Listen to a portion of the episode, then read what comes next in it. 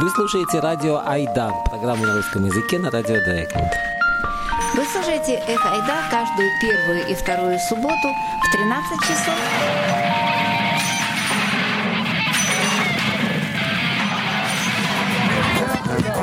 И «Эх, Ойда» по-немецки каждый третий и четвертый четверг в 19 часов.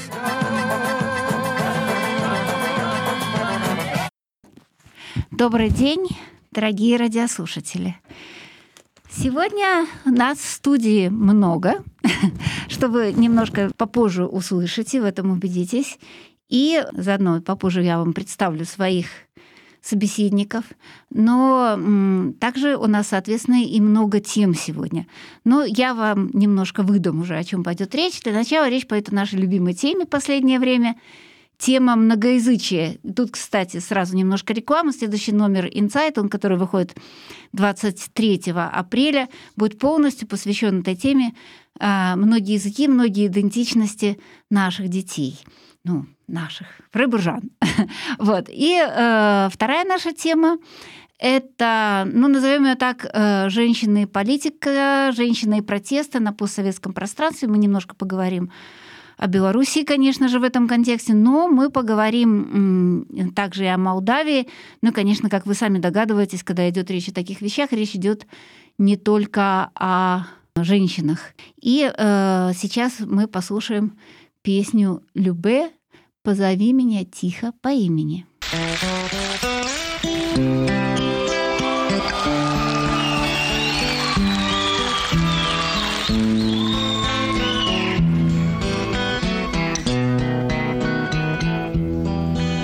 Позови меня тихо по имени, Ключевой водой напои меня.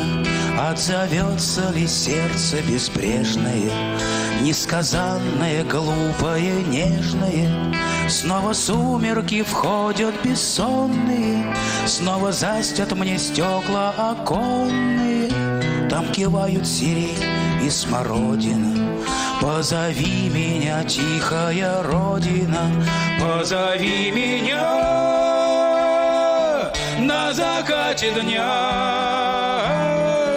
Позови меня, грусть, печаль моя, позови меня. Меня зовут Антон Грановский, я был эм, в передаче в начале марта уже, и меня интервьюировали. А сейчас э, мы как бы меняем роли, и я тебя спрашиваю вопросы. Ты можешь э, кратко представиться и сказать, э, как ты попала в радио Драйкланд, что ты тут делаешь, как, как попалось, что у нас такое интервью? Да, привет, меня зовут Мелани. Um, как я сюда попала? В общем, через тебя, через uh-huh. Антон. Uh, Антон со мной учится, и мы один раз общались, uh, и я его спросила, что тут вообще есть во Фрайбурге какие-то организации или что-то, что-то связано с Россией, э, с русским языком. И вот так получилось, что я сейчас сюда попала в радио Трайгланд. Мне интересна э, твоя ситуация э, языка, языковая, как ты, э, как, что для тебя значит э, русский язык. И мой первый вопрос к тебе очень банальный. Э, что твой э, первый язык или родной язык? Это какой? Mm. Это тяжелый вопрос. Ага, уже э, тяжелый вопрос, я думал, это самый легкий вопрос. Не, э, потому что, э, как я помню, первые годы я только разговаривала на русском языке. Угу. Я немецкого не знала. Угу. И потом, когда я уже пошла э, в детский сад, в школу, угу. уже немецкий пошел. Угу. И русский немножко назад пошел. Угу. Вот. Эм, и потом, через пару лет, когда мне было там 14-15, не, наверное, уже 16, да, mm-hmm. я опять стала больше э, разговаривать на русском языке.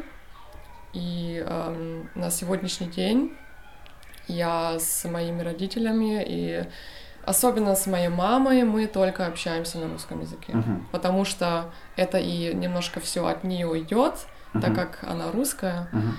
Это все так и пошло у нас в семье. Uh-huh. А, вот.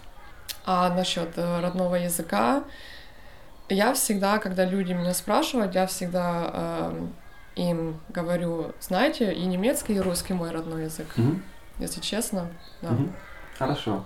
Интересно. Э, еще раз тогда вопрос к этому. Ты говорила, что ты там до трех, до четырех, до этого, как ты в садик Мгм. попала, ты Мгм. разговаривала только по-рус, по-русскому, да, по-русски. Да, да, да. А потом между, э, между трех лет и Мгм. 13-14 ты не разговаривала по-русски? Я думаю, да. Я так точно я не помню, но то, что я помню, это что немецкий язык был, ну, как-то сильнее Мгм. эм, на несколько время, чем русский. Мгм. Да. Хорошо, это я понимаю. Ну, эм, для меня не совсем понятно. Ты, ты попала в садик, да, и все дети разговаривали по-немецкому. Мгм. Э, и ты потом после садика приходила домой, и ты просто начинала по- по-немецки говорить, и родители тебе отвечали, или Мгм. дома родители твои, они не пробовали эм, ну, дальше с тобой разговаривать по-русски? М, Пробовали, да. Но не пробовали. получалось. Ам, наверное, это была такая ситуация, что мама э, всегда продолжала ам, общаться со мной по-русски, Мгм. но я, наверное, по-немецки ей всегда ответила, Ага. отвечала, да. Так, наверное. Я, я всегда все поняла, Мгм. все было понятно всегда. Мгм.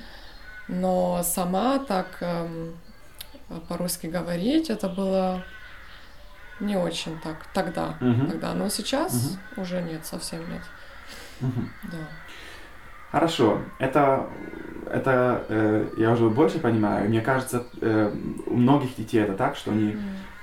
такая ситуация, что дети говорят по-немецки, а родители отвечают по-русски.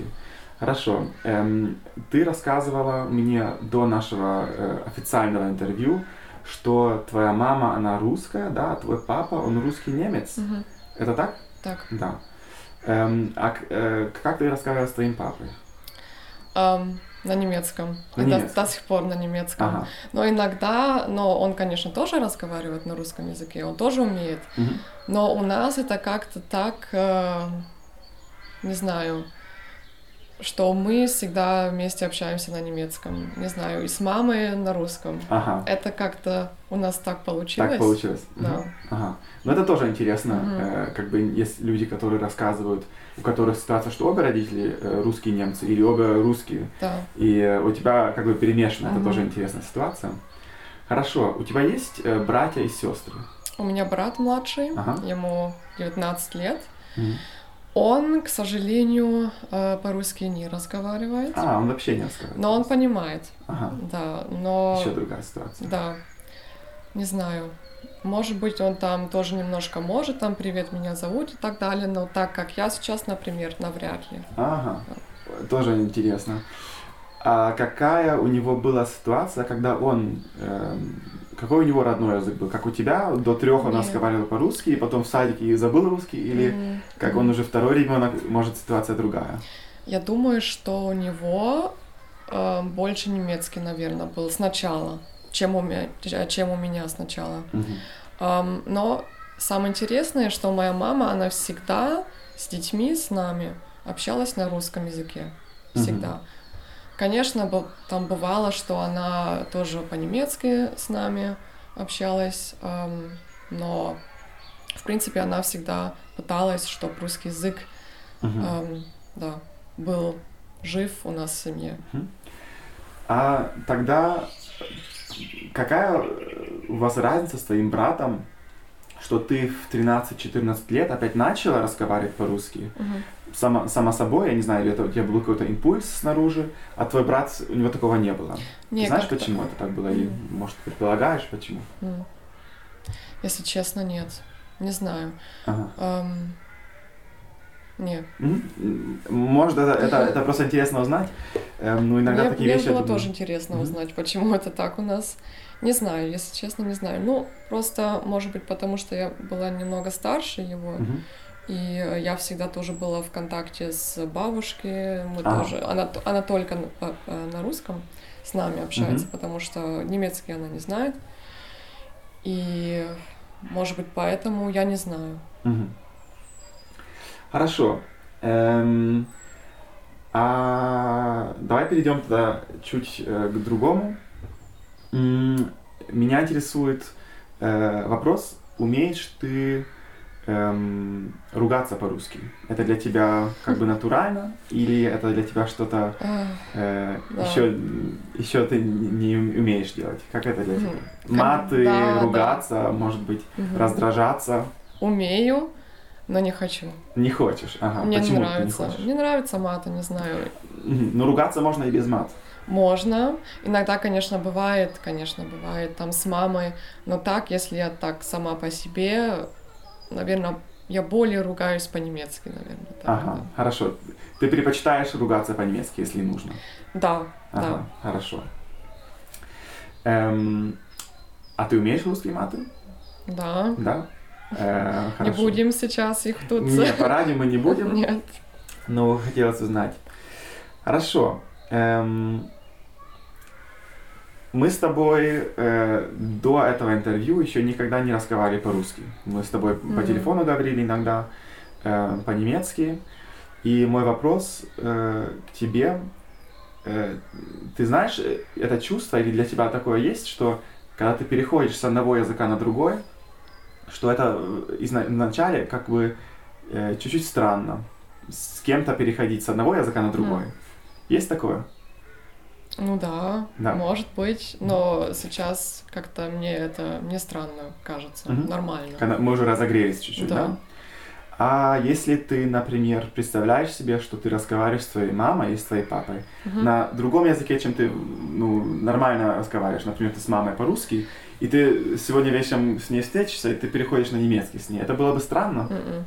Тоже возможно. Да. А с папой по- по-русски разговаривать? Это было бы странно, Это если было бы честно. странно. С ним по-русски, потому что это так, эм, не знаю, непривычно как-то, Мгм. потому что мы всегда по-немецки общаемся. Мгм. Это странно, да. Мгм. А так нет, в принципе. нет. Ага. Не знаю почему. Я, я тоже не могу ответить, почему, но мне, я тоже знаю, что это бывает, как бы первые моменты, это может быть странно. А с твоим братом, если ты представляешь, например, он выучит русский язык и с ним по-русски говорить? Хм. Наверное, тоже было бы странно. Хорошо. Эм, Ты говорила, у тебя бабушка э, тут, она в Германии или она в России? Эм, Одна бабушка, она тут с нами живет. Мгм. Э, Это родители моего отца. Мгм. И другая бабушка, э, имеется в виду мать моей матери, она живет в Риге, Мгм. в Латвии. Э, Они там и все выросли. Ам, Вот. Ну, так как это тоже был Советский Союз, там тоже русский всегда существовал и до сих пор там существует. Вот. И мы иногда общаемся э, по телефону. Мгм. Ам, тоже, конечно, только по-русски, потому что другого языка она не знает. мгм. Вот. Мгм. Так, мы тоже часто там бывали у ней. И твоя бабушка в Германии, ты с ней общаешься по-немецки? Да. Мгм. И- Хотя она знает русский. Да, да, я, я так и думал. А э, когда она разговаривает по-немецки, у нее есть акцент? Не, вообще нет. А, нет вообще. Мгм. Не, она эм, тогда работала как учитель немецкого языка. Мгм. Да. М, Тогда она, наверное, хорошо говорит. Она хорошо знает, да. Хорошо, у меня еще один э, другой вопрос, который меня интересует, эм, который возник из, из моего опыта тоже, и хотел бы у- узнать от тебя, есть у тебя моменты, где э, русский язык, который где-то у тебя в голове существует, и который первый твой язык был, Мгм. даже если, может быть, сегодня ты уже лучше по-немецки говоришь, эм, бывают такие моменты, где русский язык путает э, или, или как бы мешает или делает ошибки в твоем немецком языке, когда ты говоришь там какие-то выражения по-немецки или эм, ситуации какие-то, где ты говоришь по-немецки, но э, ты, ты делаешь какие-то ошибки или такие маленькие ошибки, которые ты делаешь из-за русского языка, Мгм. например. Да, Есть такое? есть, есть. Но очень-очень редко, Мгм. но есть. Пример есть у тебя? Ам, не, нав- ну просто бывает по-русски есть же какие-то эм, Sprichwörter называется, Мгм. я сейчас не знаю. Выражения? Выражения, Ага. да. И они просто иногда так четко, Ага. эм, они просто так подходят, но эм, я не знаю, как их перевести на немецкий. И потом я как-то хочу это эм, сказать по-немецки, но это из русского, и это звучит как-то странно. Мгм, мгм, Это часто бывает. мгм. И когда мы общаемся с мамой, и эм, мы, не знаю почему, переходим на немецкий, бывает, что я, например, эм, как это называется, эм, я забываю эти все артикли. Угу. Просто потому что по-русски это, этого нет. Угу. Ты по-немецки забываешь Да, ну, ну, артикль? да, я просто, когда я с ней говорю по-немецки, эм, бывает, что это не das Haus, а просто Haus, например, Ага. да, так. Ага. Но бывает, Это бывает, интересно. Да. Значит, но ты редко, как бы, редко. когда переключаешь с русского на немецкого иногда, как бы тебе, тебе надо момент какой-то или какое-то время, чтобы опять вникнуть в язык. Ну да, но это просто, ну, пару секунд, может, Ага. там вообще ничего. То, что еще интересно, я же сейчас живу в, там в ВГ, Мгм. и у нас там э, один парень из Аргентины, Мгм. и мы всегда общаемся с ним по-английски. И иногда бывает, что когда мы общаемся по-английски, что я э, какие-то русские слова говорю. Мгм. Не знаю почему, не немецкий, а русский. Интересно, у тебя есть пример? Да, например, мы говорили про сыр, Мгм. кейзе, Мгм. чиз.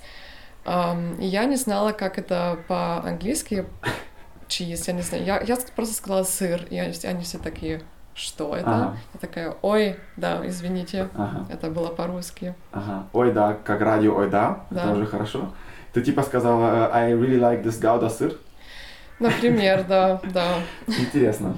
Эм, Ага, ну тогда значит, тебе в английском не хватало слова, и ты его взяла из русского. Да. Не из немецкого, а... Да, да, да. Ну, почему нет?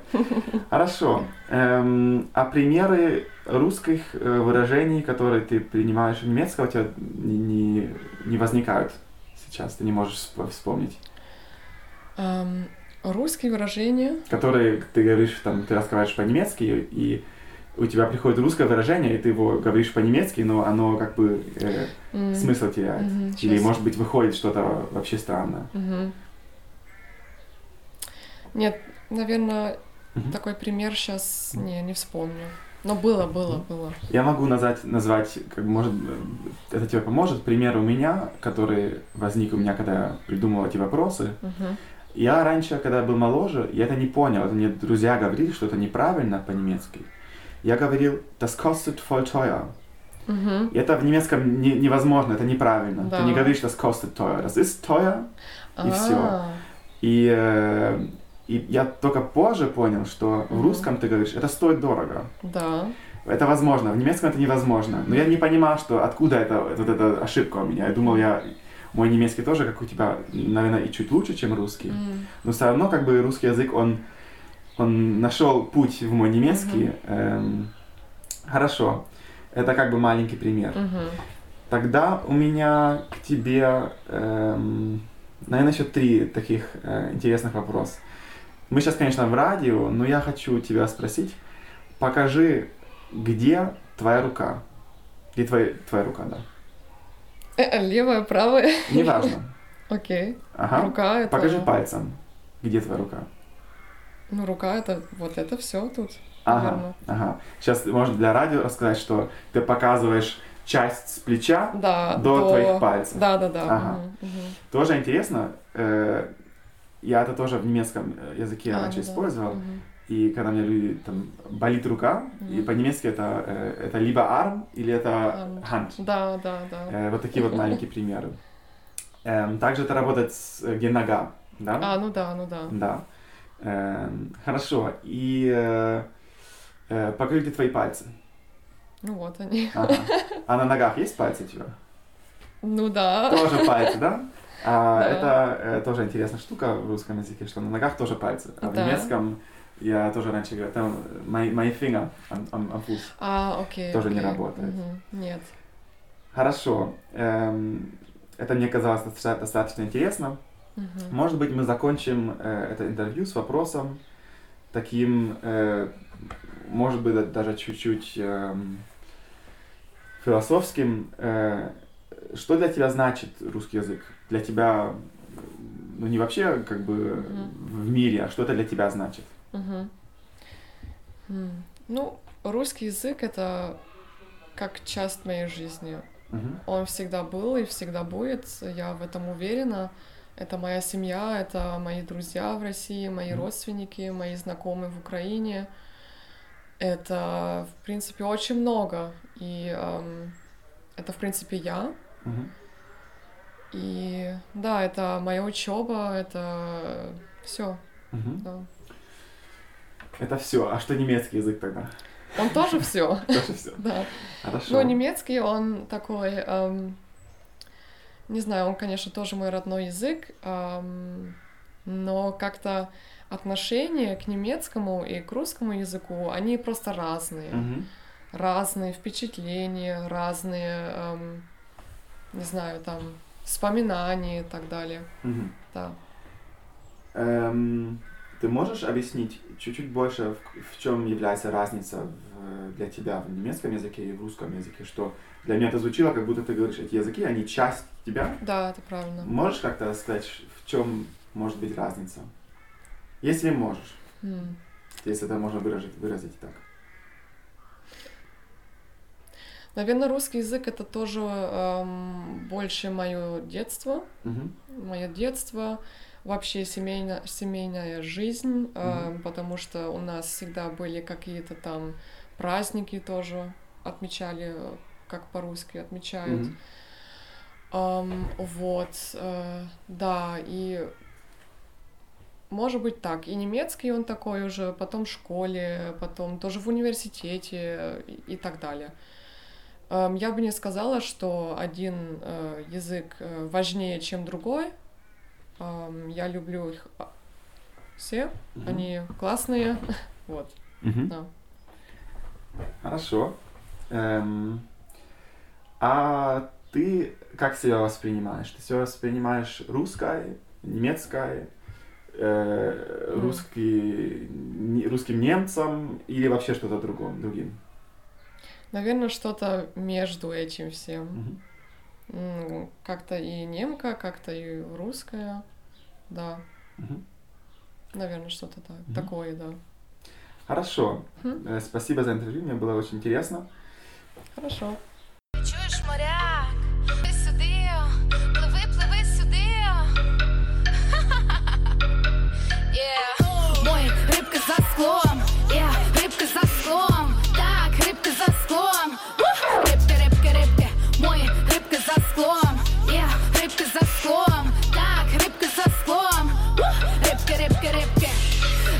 Лякає шерсть, мою рибу не назве ніхто шкурою. Риба там десь має честь, вона плаває під водою у раю. Рибка має зелень, має корм. Рибка тебе манить, має ком. І ти плаваєш, плаваєш, плаваєш, корм переверне твоє судно вверх дном. О, маєш мілину під ногами. Ще не затонув та ковтнув нотигами. Твій крик занімів, ти б хотів, та не вмів. Не співають півні, риба бачить надії, як ти тонеш. Боже, поміч, риба блищить, а ти сліпнеш, ти гониш. Рибка так виляє хвостом на всі сто. Рибка заманила на дно, жака і вакусто. Оу. Вы слушали песню прекрасной украинской певицы, которая сейчас постепенно делает такую мировую карьеру, выступает, э, ну, во время короны, конечно, нет, но прямо перед короной это было, да, а, на всяких музыкальных фестивалях по всей Европе.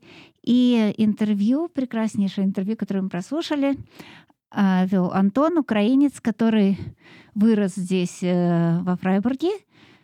И у нас в студии по-прежнему остается Мелани, тоже выросшая здесь, во Фрайбурге. И я хочу вам напомнить, кстати, к теме интервью, которое прошло, что мы по-прежнему будем заниматься этой темой многоязычия. Нам все интереснее и интереснее.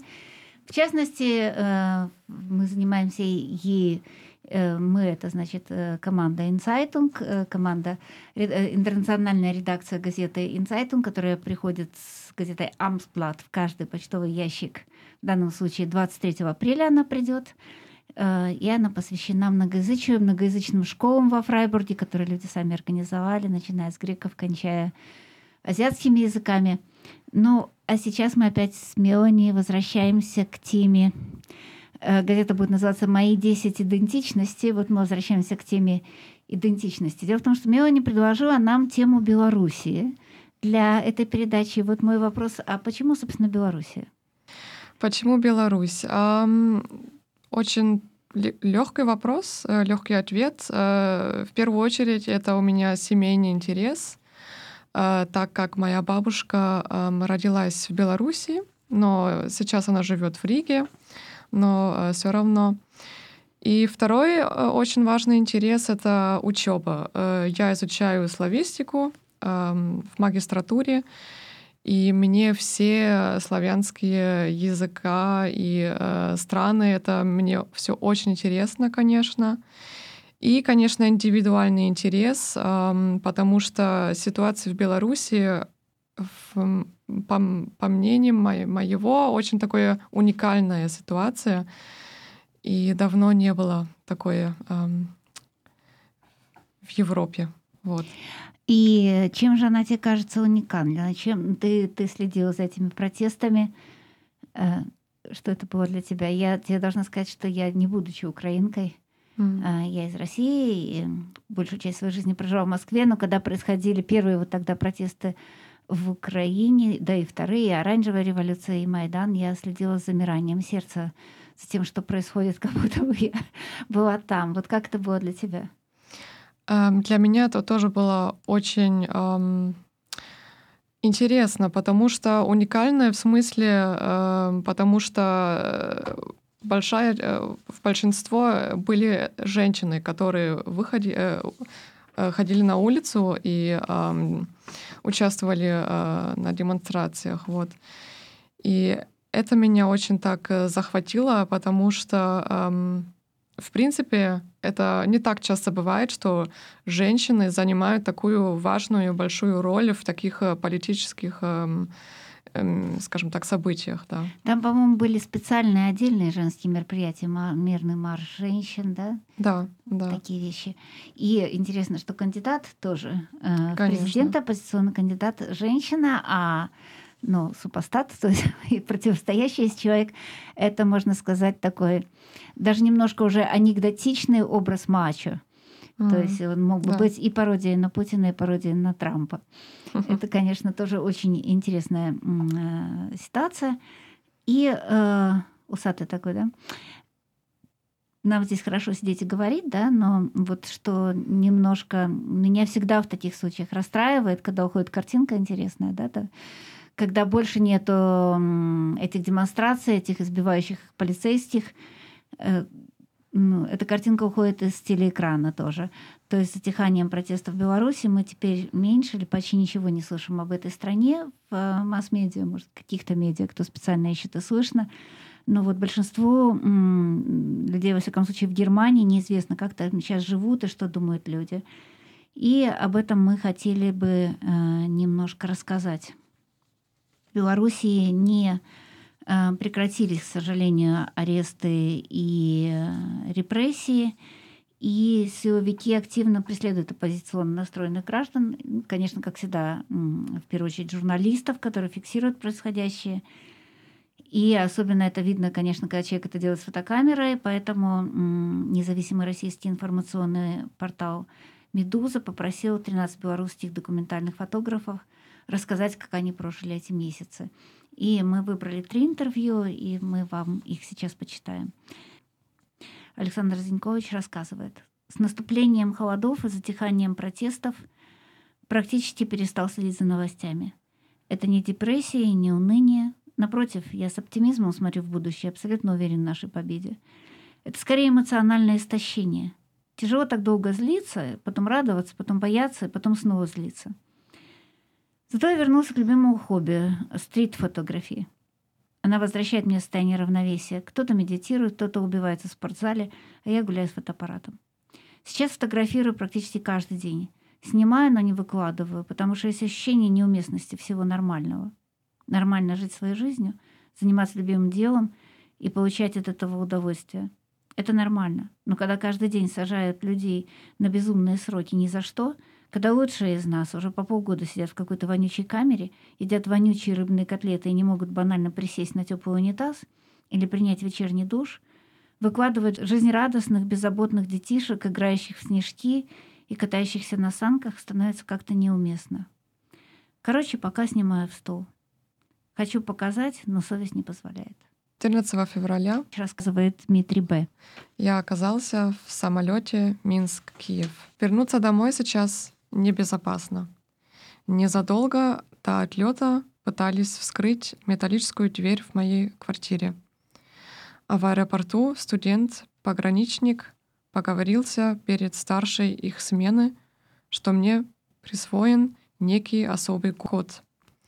Для меня это долгий отпуск, возможность почувствовать себя защищенным и время вернуть самого себя. Не знаю, что произойдет со мной через месяц, будет ли возможность вернуться домой, но внутреннее спокойствие возвращается.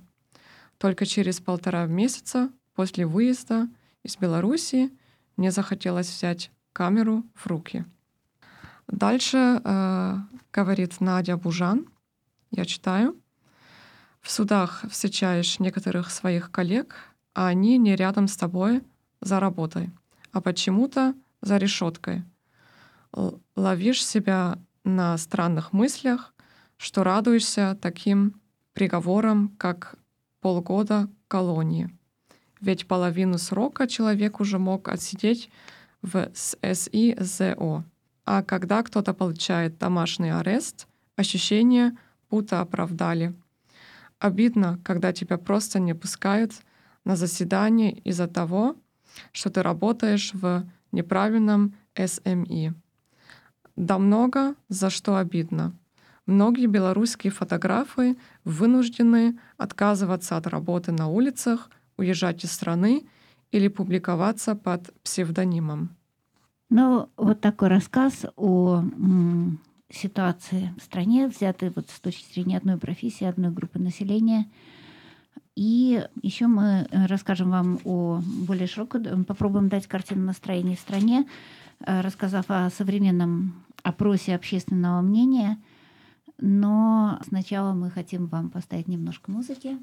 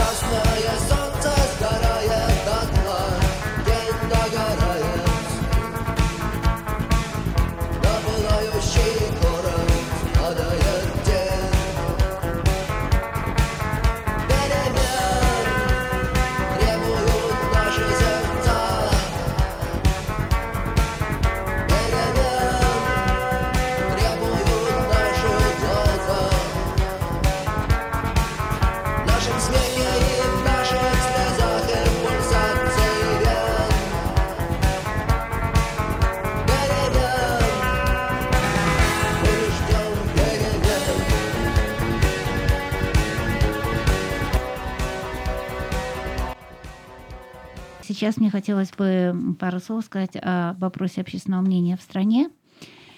И тут мы расскажем а, о некоторых результатах. А, он прошел совсем недавно, буквально там месяц назад. Этот э, опрос э, произвел немецкий институт ЦОИС. А, на вопрос «Вы за Тихановскую или за Лукашенко?» 53% признали, что голосовали за Светлану Тихановскую – несколько большее количество ответили осторожно, то есть 65% опрошенных считают, что происшедшие в 2020 году выборы были сфальсифицированы в пользу действующих властей. Один из авторов исследования, научный директор института Гвидалин Заса, говорит, что среди избирателей Тихановской преобладали молодые белорусы, которые живут в крупных городах, мужчин среди них было больше, чем женщин. Интересен тот факт, что голоса за Тихановскую отдавали чаще всего из чувства протеста против политики нынешних властей. Многие ее выбирали не из-за ее политической программы, а именно по этой причине. 18% респондентов сообщили, что отдали свой голос за Александра Лукашенко. Это были люди старшего возраста, живущие в небольших городах и ощущающие тесную связь с православной церковью. Среди них было, как ни странно, больше женщин, чем мужчин. Около половины, по крайней мере, потому что не видели подходящие альтернативные кандидатуры.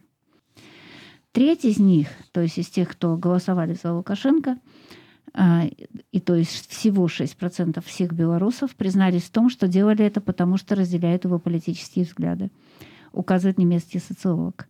Э, всего 14% населения протестовало. И это при таком, такой явной нелюбви. Вспомните, 6% всего лишь сказали, что поддерживают его политику из всего населения, из 5 миллионов. Так вот, почему же тогда только всего 14% населения протестовало, задают вопрос социологи. Ну, во-первых, это не так уж мало, потому что это 700 тысяч. А во-вторых, эм, это было некоторое количество достаточно серьезных причин. Одна из них это то, что те, э, кто не участвовали в протестах, просто боялись за свою безопасность. Была еще одна группа, которая просто не интересуется политикой, в те времена не интересовалась политикой, и э, только одна небольшая часть четко противопоставляет себя протестующим.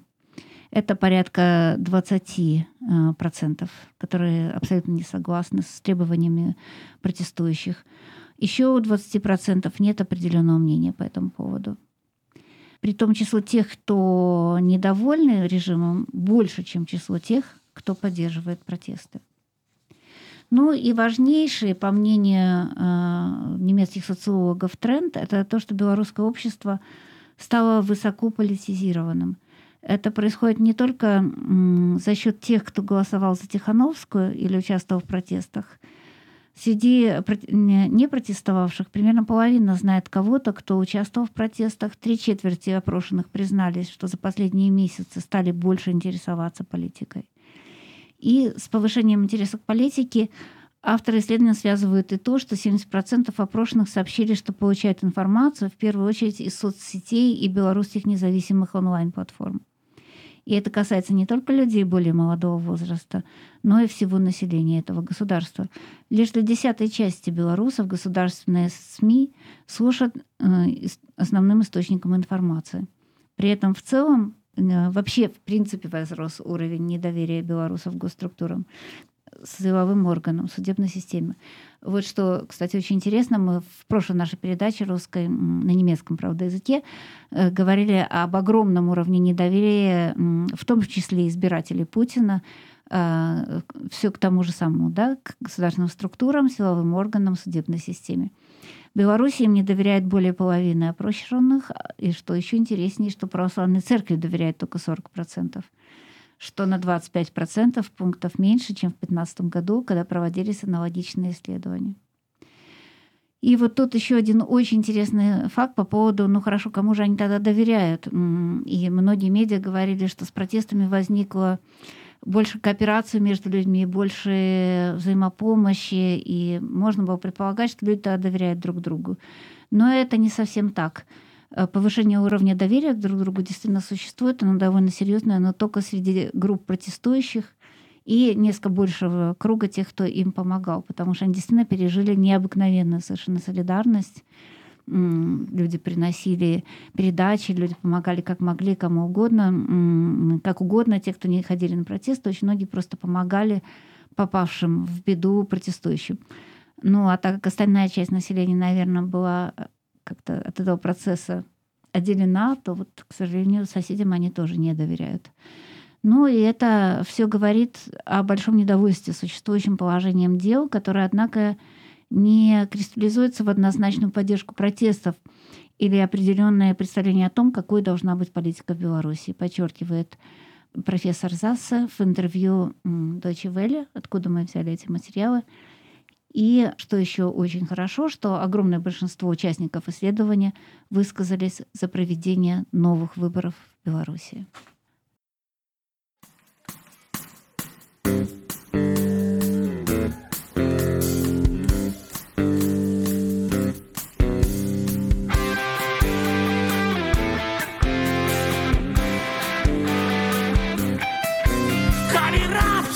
чуешь коммунальные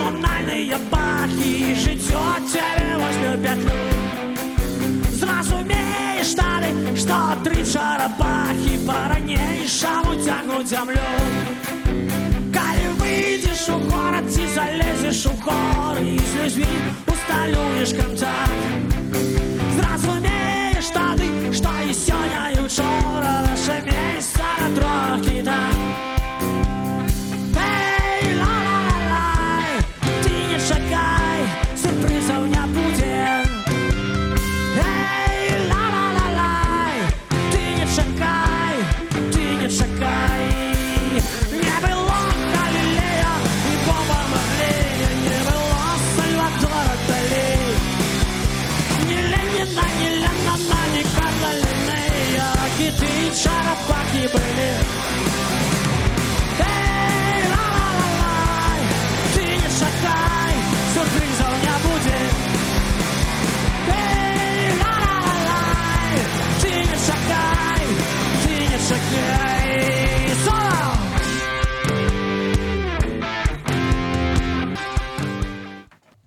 Такой будет сейчас неожиданный географический скачок, а, но вы очень легко поймете, в чем дело, почему мы совершаем такой скачок. Вот, может быть, кто-то, кто тогда внимательно следил за событиями в Беларуси, заметил однажды в комментариях, всплеск солидарности с Молдавией. Было написано «Поздравляем вас, молдаване, как здорово, как хорошо, что хоть кто-то из наших советских народов добился того, чего они хотели на выборах». Вот. И действительно, совершенно не, довольно незаметным, надо сказать, для немецких медиа образом, потому что мирно в Молдавии, в Молду... правильное название Молдова, да, молдавская СССР бывшая. Вот. Э, к власти пришла оппозиционная, то есть стал президентом оппозиционный кандидат Майя Санду. И надо сказать, что Майя Санду очень интересная биография. Она родилась э, в 1972 году в селе Респень Фалежского района Молдавской ССР в семье ветеринара и учителя. Ну, то есть вот наша эта выступавшая украинская певица Алена Алена, например, ее сенсационная слава в Украине отчасти связана, что человек вот из села, из э, глубинки в наших бывших республиках редко, в общем, куда особенно выбирается, и он, конечно, редко, очень редко выбирается. И есть особенно семья учителя и ветеринара, редко выбираются звезды эстрады, но еще, конечно, реже в президенты. Ну, посмотрим, что было дальше. Может, она стала олигархом благодаря своей красоте, как это случалось с некоторыми политическими лидерами, например, в Украине. Нет, этого тоже не произошло. Она училась действительно в, экономическом, в экономической академии в Молдавии, она изучала международные отношения в магистратуре президенте Молдавии. Потом она окончила магистратуру Гарвардского института государственного управления имени Джона Кеннеди в Кембридже в США, что уж совсем неожиданно. И она не только владеет румынским, русским, английским и испанским языками, но и имеет гражданство Румынии. И даже несмотря на этот э, обычно постсоветском пространстве непопулярный факт, что у президента есть гражданство другой страны, не помешало ей выиграть выборы. Еще пару данных о ней. Она не замужем, у нее нет детей, проживает в Кишиневе в двухкомнатной квартире. Совсем другой тип политика, не правда ли? Так вот, она уже была министром образования страны до этого, когда она вернулась из США. Она ужесточила порядок э, проведения экзаменов тогда. И, например, ну, чтобы бороться с коррупцией в университетах, э, в аудиториях появились видеокамеры, где сдавались э, экзамены. Кроме того, именно во время работы с министром изучение языка русского языка в школах стало не обязательным, а факультативным. И она поясняла, что власти страны решили дать выбор родителям, какой язык изучать их детям. Никто не собирается делать ничего против русскоязычных, подчеркивала она. Надо сказать, что языковой вопрос и в Молдавии является таким же политичным, как на всех постсоветских пространствах. Увы, его а, карту русского языка очень сильно разыгрывал прорусский президент, причем прямо непосредственно перед выборами. Но вот, э, покинув должность министра образования, Санду в 2016 году стала лидером проевропейской партии «Действие и солидарность», и в своей предвыборной программе обещал провести судебную реформу, помогать развитию бизнеса, увеличить размер пенсии, сблизить Молдавию с Евросоюзом. Сейчас, кстати, чего она добилась, это действительно чудо. Жители страны могут э, въезжать в Европейский Союз без виз. В центре ее программы борьба с коррупцией. Э, мы стоим перед выбором оставить государственное растерзание коррумпированной системы, а население на собственный страх и риск, либо в корне его переделать. Буду президентом, который наведет порядок в стране, обещает она, и будет трудиться, чтобы обеспечивать справедливость и благосостояние каждого гражданина. Вот такая у нее программа. Пару слов, наверное, стоит сказать о том, кто э, стоит против нее. Э, против нее стоит э, или стоял бывший уже президентом пророссийский президент с забавным именем Дадон. Даже его удалось победить госпоже Санду, которая считает себя прозападным политиком, большую часть поддержки она получила в крупных городах. За нее активно голосовали представители зарубежных диаспор. Кстати, да, то есть получается, что живущие за рубежом молдаване, в отличие от многих других диаспор, прозападные и поддерживают э, женщину и демократического кандидата. Вот. Она неоднократно выступала за сближение Молдавии с Евросоюзом и критиковала Дадона, который сконцентрировал все, э, полностью э, все свое внимание на отношениях с Россией. При этом Санду подчеркивала, что хочет развивать отношения с Москвой тоже. но вместе с тем она выступает за вывод российских так называемых миротворцев с территории Приднестровья. Также она выступает за территориальную целостность Украины. Кстати, став президентом, она совершила свой самый первый визит вообще как президент именно в Украину, что, конечно, было знаком, потому что Дадон, в свое время став президентом, в первую очередь поехал в Москву. Но интересно, что она тоже поехала не в какую-то европейскую страну, в первую очередь, а именно в Украину. Сейчас у нее, однако, далеко не самая простая ситуация. То есть выиграть это еще не значит победить. Вот, об этом я еще скажу, но пока пару слов о Дадоне. Значит, почему он вообще проиграл? Это в такой маленькой стране не так просто, где стоят войска в Приднестровье.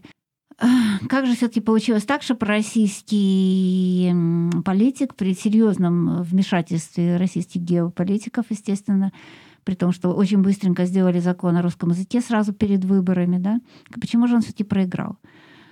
Ну, что такое Дадон? Он был в коммунистической партии, само собой. Потом э, он ее покинул в 2011 году и создал свою партию, однако социалистов. Вот. Но ничем особенно замечательным эта партия не прославилась, никакие повышения пенсии и прочее у него не получились. Но он пообещал Владимиру Путину, что страна разорвет договор о ассоциации с Европейским Союзом и вступит в Евразийский экономический союз. Выполнить эти обещания он тоже не сумел. В том числе из-за того, что в Молдове совсем другая конструкция, чем во многих других э, постсоветских странах, это парламентская республика.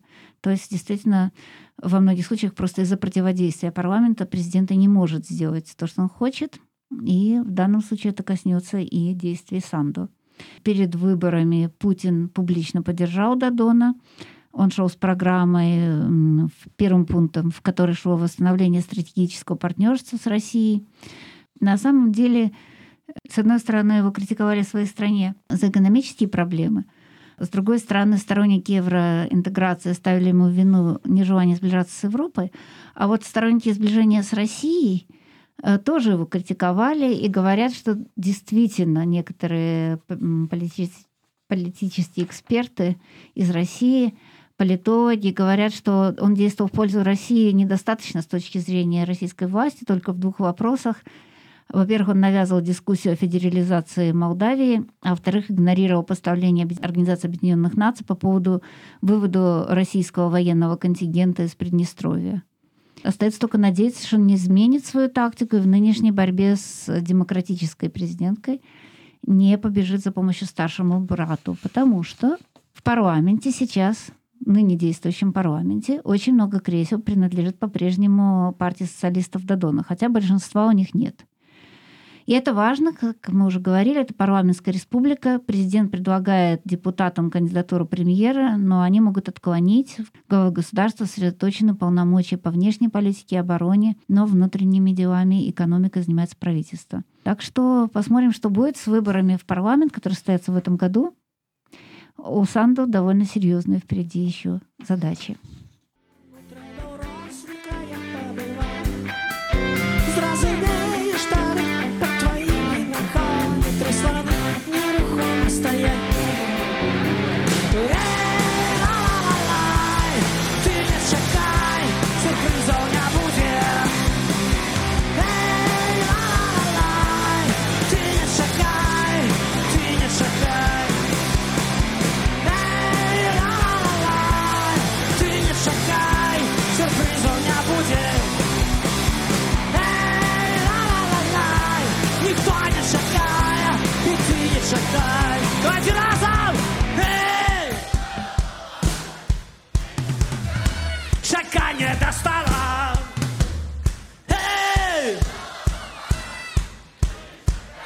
Классно! Еще раз! Эй! Э, я думаю, что те, кто не знает, что эта песня стала песней белорусских протестов, может, переведешь, что они говорят, ты не чекай, чека не достала. Я думаю, что это э, значит, э, просто не стоит больше ждать. Просто достала. Вот, я думаю. Э, ну и что у нас сейчас, ты говоришь? Мы, кстати, хотели вернуться к женской теме, мы к ней возвращаемся. Вот у нас есть такой президент Молдавии. Да. Что нового слышно со стороны именно женских протестов? И почему именно женщины играют такую роль во всей этой истории? Да, что нового? Эм, я вчера прочитала статью, что именно недавно, 8 марта, опять были мирные протесты в Беларуси, э, именно эм, женщины участвовали. Эм, почему женщины? Э, это не секрет, что э, в Беларуси у женщин всегда было ну, неравенство. Гендерское равенство было, да, не очень. Это не секрет. И именно эти выборы и именно тот факт, что э, будущий президент Светлана Тихановская, что она женщина, это дала, наверное, всем другим женщинам такую мотивацию выйти э, на улицу и просто э, стоять за себя, за страну, за семью, за родственники. Вот. Ну, не исключено, что и в Молдавии сходные причины. Интересно тоже, что это совсем другая часть мира, другая история, но и в Турции единственные протесты, которые реально сейчас осуществляются на улице, происходят 8 марта. Ну что ж, пожелаем всем нашим сестрам, но заодно и братьям удачи в их протестах, в их жизни после неудавшихся протестов, потому что неудавшиеся протесты — это только начало окончательной победы сопротивления. Во всяком случае, я тоже вместе с белорусами в это верю.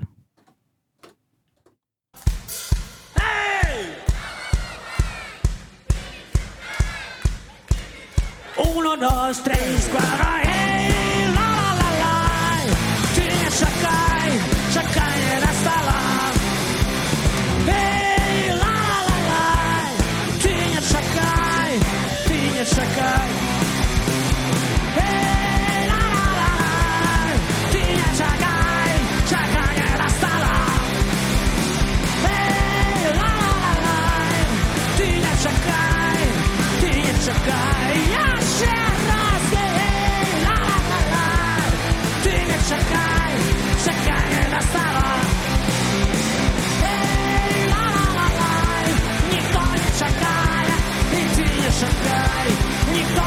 Шахтай, иди, Шахтай